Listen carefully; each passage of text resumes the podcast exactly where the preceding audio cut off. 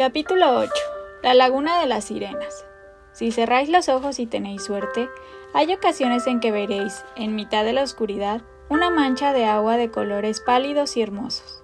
En ese momento, si apretáis los párpados, la mancha empezará a tomar forma y los colores se volverán tan brillantes que os dará la sensación de que van a arder en llamas como sigáis arrugando los párpados. Pues justo antes de que esto ocurra es cuando aparece la laguna. Esto es lo más cerca que se consigue llegar estando en nuestro mundo. Solo este momento celestial. Si lográramos que hubiera dos momentos seguidos, podríamos ver la orilla y oír cantar a las sirenas. Los niños pasaban los largos días del verano en esta laguna, nadando o flotando la mayor parte del tiempo, jugando con las sirenas en el agua y demás. Pero esto no quiere decir que se llevaran bien con las sirenas, sino más bien todo lo contrario. Una de las mayores penas de Wendy era que, en todo el tiempo que pasó en la isla, ninguna de ellas le dijo una palabra amable. Si uno se acercaba silenciosamente al borde de la laguna, se las veía por docenas, sobre todo en la roca de los desamparados, donde les gustaba tomar el sol y peinarse con un aire perezoso que a Wendy le parecía desesperante. Había veces en que incluso se acercaba nadando, de puntillas, en realidad hasta quedarse a un metro de distancia de ellas, pero siempre la veían y se tiraban al agua, salpicándola, no por despiste, sino intencionalmente. A los niños los trataban de la misma manera, exceptuando por supuesto a Peter, que pasaba horas charlando con ellas en la roca de los desamparados, y cuando veía que se estaban poniendo pesadas, se le sentaba encima de la cola. Fue Peter quien dio a Wendy uno de los peines de las sirenas. El mejor momento para verlas es en una luna nueva, cuando lanzan gritos extraños y quejumbrosos. Pero la laguna se vuelve peligrosa para los mortales en ese momento, y hasta que llegó la noche de la que vamos a hablar, Wendy nunca había visto la laguna a la luz de la luna. No por miedo, ya que Peter la hubiera acompañado, sino porque había establecido la norma de que todos estuvieran en la cama a las siete pero le gustaba mucho ir a la laguna los días en que hacía sol después de haber llovido, que es cuando suben muchísimas sirenas a jugar con sus burbujas. Usan las pompas de colorines que se forman en el agua irisada como si fueran pelotas y se las lanzan alegremente unas a otras con la cola, intentando mantenerlas dentro del arco iris hasta que se estallan. Las porterías están a los lados del arco iris y a las guardametas solo se les permite usar las manos. A veces hay cientos de sirenas jugando en la laguna a la vez y es todo un espectáculo. Pero en el momento en el que los niños intentaban participar, acababan jugando solos, pues las sirenas desaparecían inmediatamente.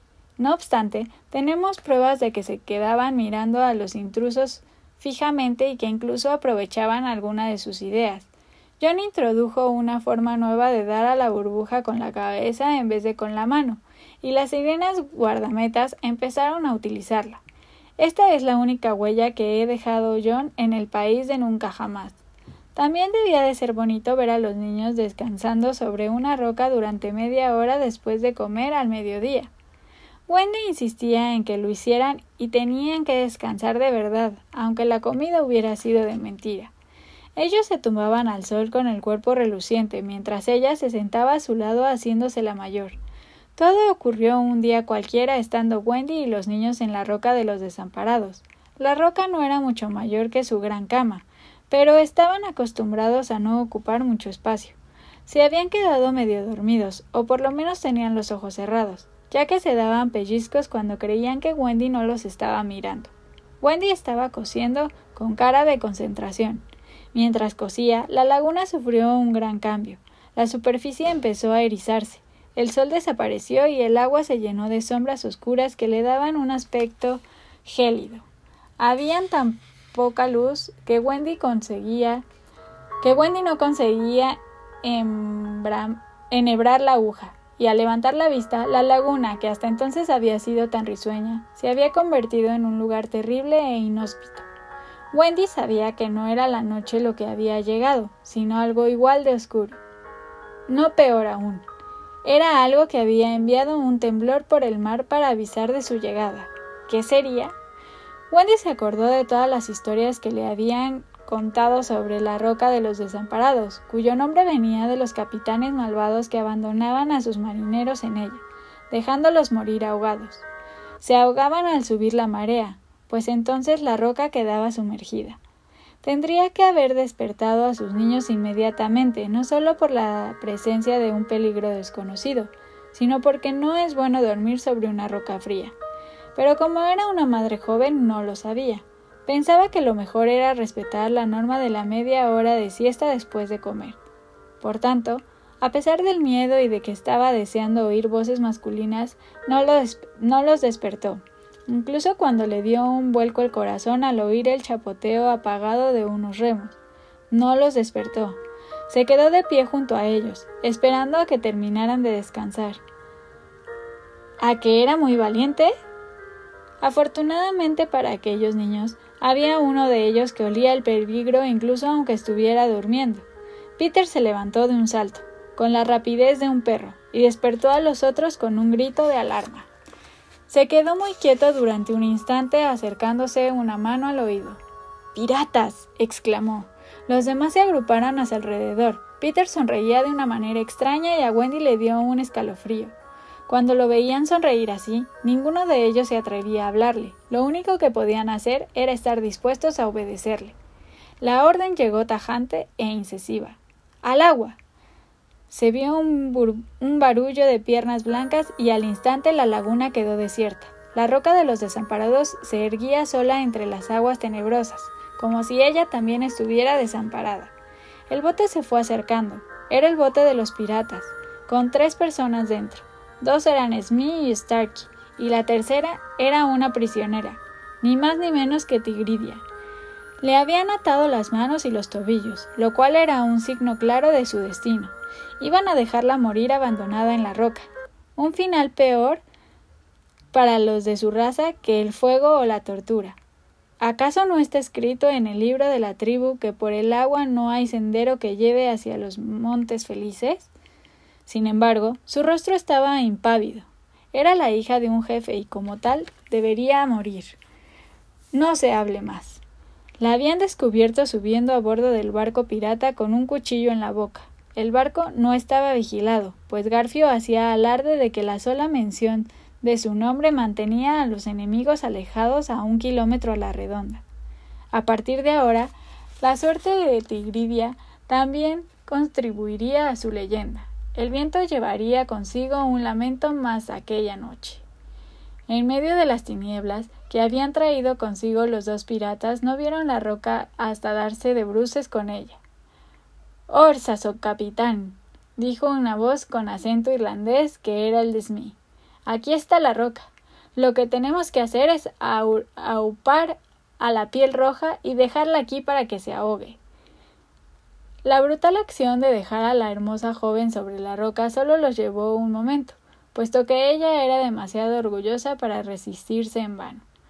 Muy cerca de la roca, aunque no se les veía, se balanceaban dos cabezas, la de Peter y la de Wendy. Wendy estaba llorando, pues era la primera tragedia que veía en su vida. Peter había visto muchas tragedias, pero las había olvidado todas. Tigridia no le daba tanta pena como a Wendy pero le indignaba que fueran dos contra una, y tenía la intención de salvarla. Lo más sencillo hubiera sido esperar a que se fueran los piratas, pero a Peter no le gustaban las soluciones fáciles. No había casi nada que Peter no supiera hacer, y lo primero que hizo fue imitar la voz de Garfio. Escuchadme, sopatanes, gritó, imitando la voz maravillosamente. El capitán, dijeron los piratas mirándose atónitos. ¿Será que viene nadando? Dijo Starkey después de que lo buscara por todas partes con la mirada.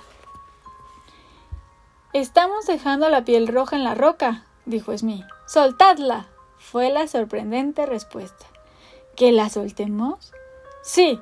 Cortad las cuerdas y dejadla marchar. Pero, capitán. Ya me habéis oído. exclamó Peter. No querréis que os clave el garfio. Esto es muy extraño, dijo Smee con la voz entrecortada.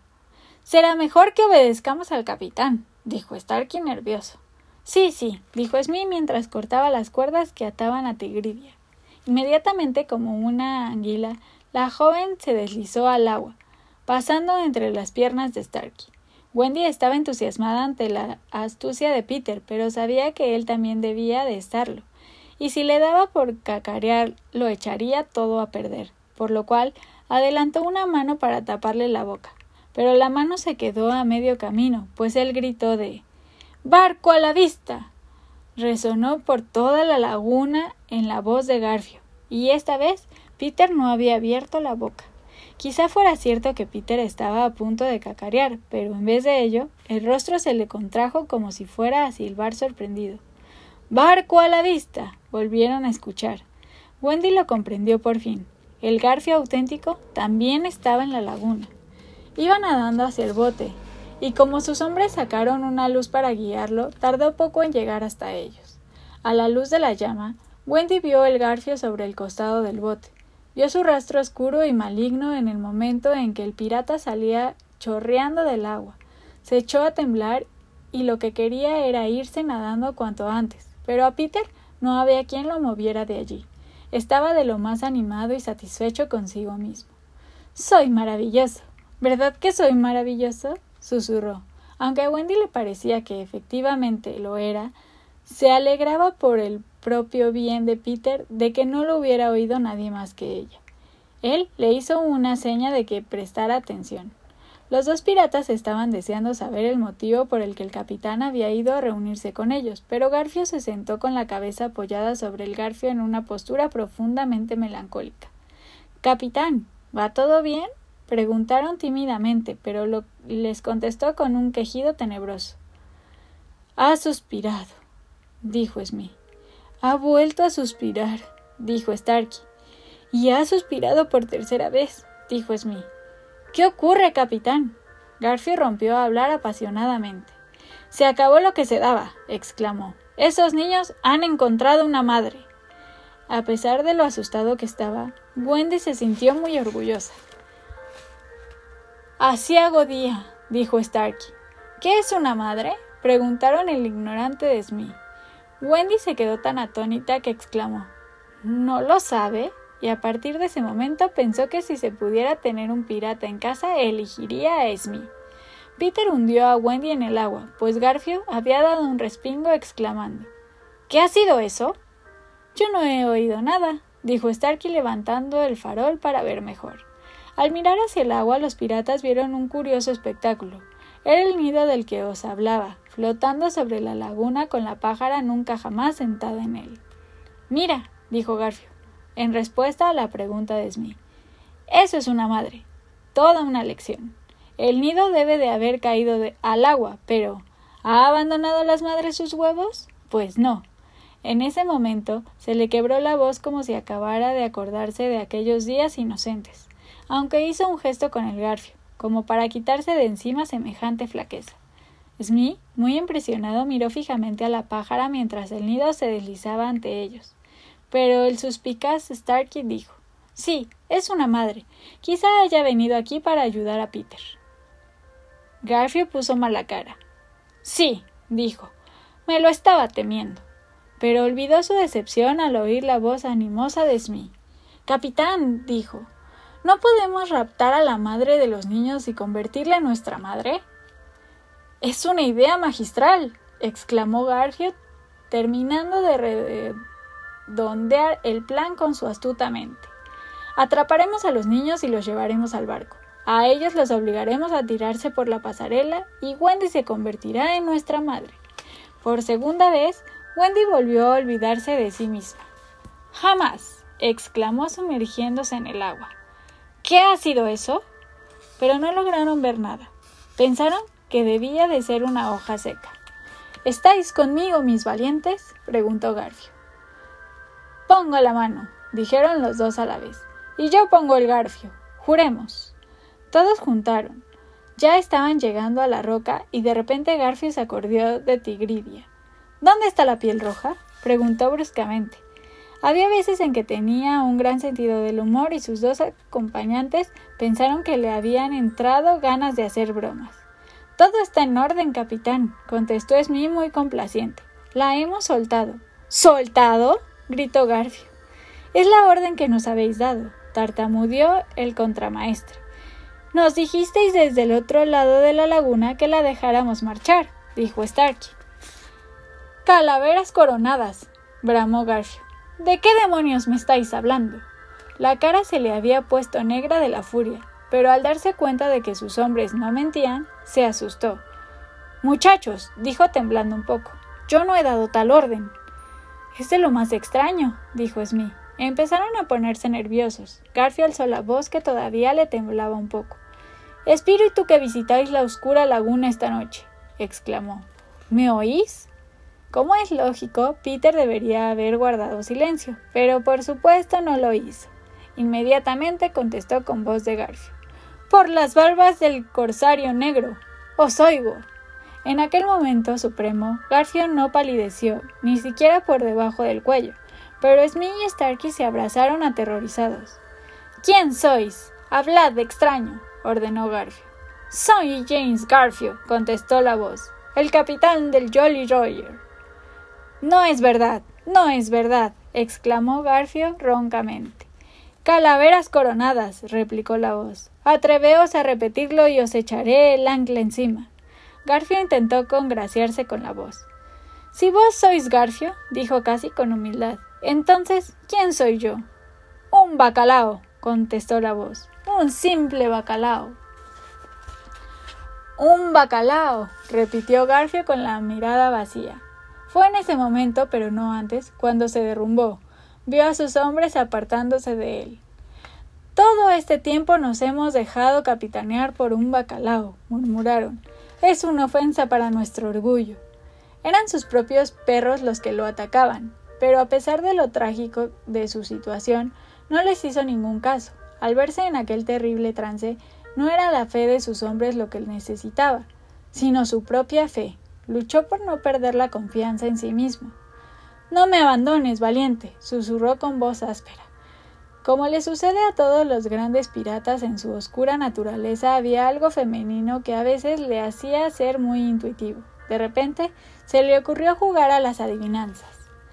Garfio, gritó, ¿tenéis otra voz? Peter, que era incapaz de rechazar un juego, contestó ingenuamente con su propia voz.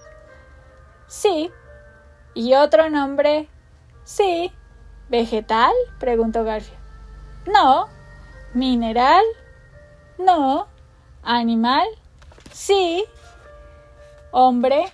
No, contestó la voz con desprecio. ¿Niño? Sí. ¿Niño corriente? No. ¿Niño maravilloso? Para gran pesar de Wendy, la respuesta que sonó esta vez fue Sí. ¿Estáis en Inglaterra? No. ¿Estáis aquí? Sí. Garfio estaba completamente desconcertado. Seguid preguntando vosotros, dijo a sus hombres mientras enjuagaba el sudor de la frente. Smith se puso a pensar. No se me ocurre nada, dijo con tristeza. ¿No lo adivináis? ¿No lo adivináis? cacareó Peter. ¿Os rendís? El orgullo de Peter lo estaba llevando demasiado lejos y los maleantes se dieron cuenta de que podían aprovecharse de ello. Sí, sí, contestaron ansiosamente. Bien, exclamó él, soy Peter Pan. ¿Pan? En ese mismo instante, Garfio volvió a hacer el de siempre, acompañado de Smee y Starkey, sus fieles secuaces. Y es nuestro, gritó Garfio. Alá, Smee, Starkey, vigila el bote, traédmelo vivo o muerto. Mientras decía esto, iba dando grandes zancadas simultáneamente, se oyó la voz de Peter. ¿Estáis listos, chicos? Sí, señor, dijeron varias voces desde diversos lugares. Atacad a los piratas entonces. La lucha fue corta y feroz. El primero en herir al adversario fue John, que subió caballerosamente a bordo del bote y se encontró con Starkey. Hubo una lucha violenta en la que el pirata perdió el alfanje. Entonces se tiró por la borda y John saltó tras él, abandonando el bote a la deriva. De vez en cuando se veía una cabeza flotando en el agua, después un resplandor de metal y enseguida un grito o, un ¡Viva! En plena confusión hubo quien hirió a los de su propio bando. El sacacorchos de Smee alcanzó a Tuttles en la cuarta costilla, pero a él, a su vez, lo hirió Curly. A cierta distancia de la roca, Starkey tenía acorralados a Slickty y a los gemelos. ¿Qué hacía Peter mientras tanto? Iba en busca de Casa Mayor. Los niños eran todos muy valientes y no debemos culparlos por retroceder ante el capitán de los piratas. Su garra de hierro dejaba a su alrededor un círculo de agua martesina, de la que huían como peces despavoridos. Pero había uno de ellos que no le temía. Uno de ellos estaba dispuesto a penetrar en el círculo. Curiosamente, no fue en el agua donde se encontraron. Garfio iba a subir a la roca a darse un respiro y en ese mismo momento Peter estaba escalando por el lado contrario. Ninguno de los dos sabía que tenía al otro tan cerca. Ambos estaban buscando dónde agarrarse cuando se encontraron con el brazo del otro. Levantaron la cabeza sorprendidos. Estaban casi cara a cara, y así fue como se encontraron. Algunos de los más grandes seres han confesado que, justo antes de luchar, notaban una sensación de tristeza. Si a Peter le hubiera ocurrido esto en aquel momento, os lo contaría. Al fin y al cabo, iba a enfrentarse con el único hombre a quien había temido Barbacoa. Sin embargo, Peter notó ninguna tristeza, solo tenía un sentimiento de alegría y rechinó los dientes de lo contento que estaba. Rápido como el pensamiento, agarró el cuchillo que llevaba Garfio en el cinturón y estaba a punto de clavárselo cuando se dio cuenta de que él estaba en un lugar más alto de la roca que su presa. Luchar así no hubiera sido justo. Ofreció la mano al pirata para ayudarlo a subir. Fue entonces cuando Garfio lo mordió. No fue el dolor sino la injusticia lo que desconcertó a Peter dejándolo absolutamente indefenso. Se quedó mirando fijamente a Garfio, horrorizado. Todos los niños reaccionaron así la primera vez que se les trata injustamente. Cuando un niño se nos acerca, a lo único que cree tener derecho es a la justicia. Si tratamos a un niño injustamente, es posible que vuelva a tomarnos cariño. Pero jamás volverá a ser el mismo. Nadie logra superar la primera injusticia, nadie excepto Peter. A pesar de que le habían hecho muchas malas pasadas, siempre lo olvidaba.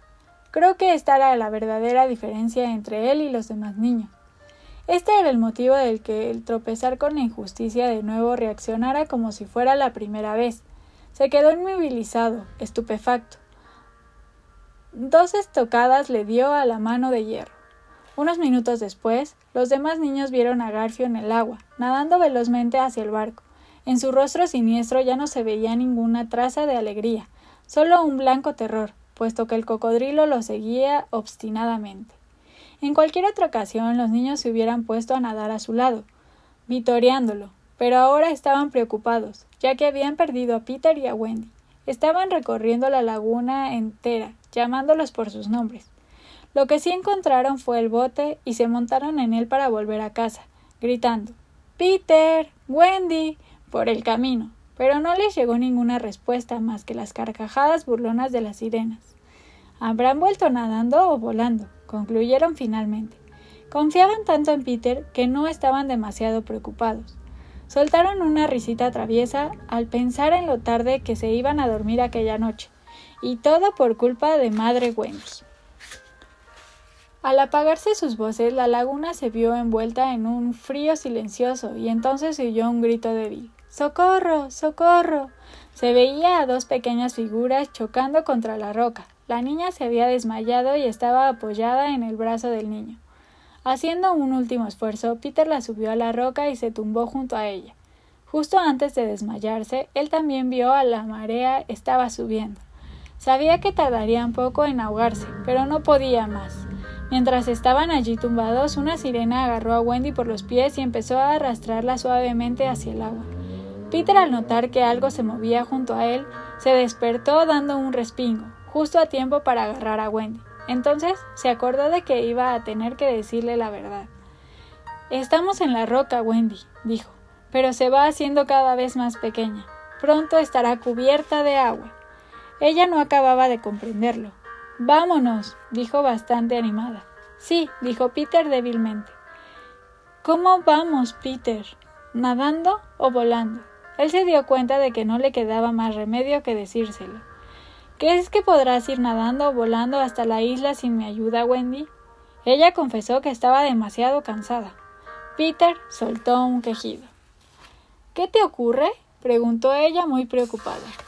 No puedo ayudarte, Wendy. Garfield me ha herido. No puedo nadar ni volar. Entonces, ¿nos vamos a ahogar los dos? Mira cómo sube la marea. Se taparon los ojos con las manos para no verlo. Empezaron a pensar en que pronto dejarían de existir. En ese momento, algo raro rozó a Peter, algo tan ligero como un beso, y ese algo se quedó allí sin moverse, como diciendo ¿Puedo ayudaros? Era la cola de una cometa que Michael había hecho unos días atrás. Se le había escapado de la mano y había huido por los aires. La cometa de Michael, dijo Peter sin poner ningún interés. Pero al momento siguiente se abalanzó sobre la cuerda y empezó a tirar de ella. Si ha podido levantar a Michael del suelo, exclamó, ¿por qué no va a poder contigo? Con los dos. Con dos no puede. Michael y Curly lo intentaron. Pues lo echamos a suertes, dijo ella valientemente. Ni hablar. Tú eres una dama. Además, ya le había atado la cola a la cometa en el torno del cuerpo. Wendy se agarró a Peter negándose a marcharse sin él, pero Peter le dio un empujoncito diciendo Adiós, Wendy. A los pocos minutos, la cometa y la niña se elevaron fuera de su vista. Peter se había quedado completamente solo en la laguna. La roca ya era muy pequeña. Pronto estaría sumergida.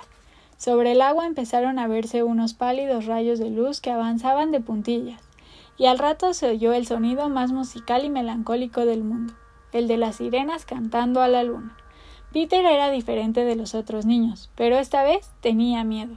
Notó un escalofrío por todo el cuerpo como una onda en la superficie del mar, pero en el mar, una onda sigue a la otra hasta que se juntan cientos de ellas, mientras que Peter sintió una sola. Al instante se puso de pie en la roca, con, una, con su famosa sonrisa y notando los latidos de un tambor por dentro. Los latidos decían Morir va a ser una gran aventura.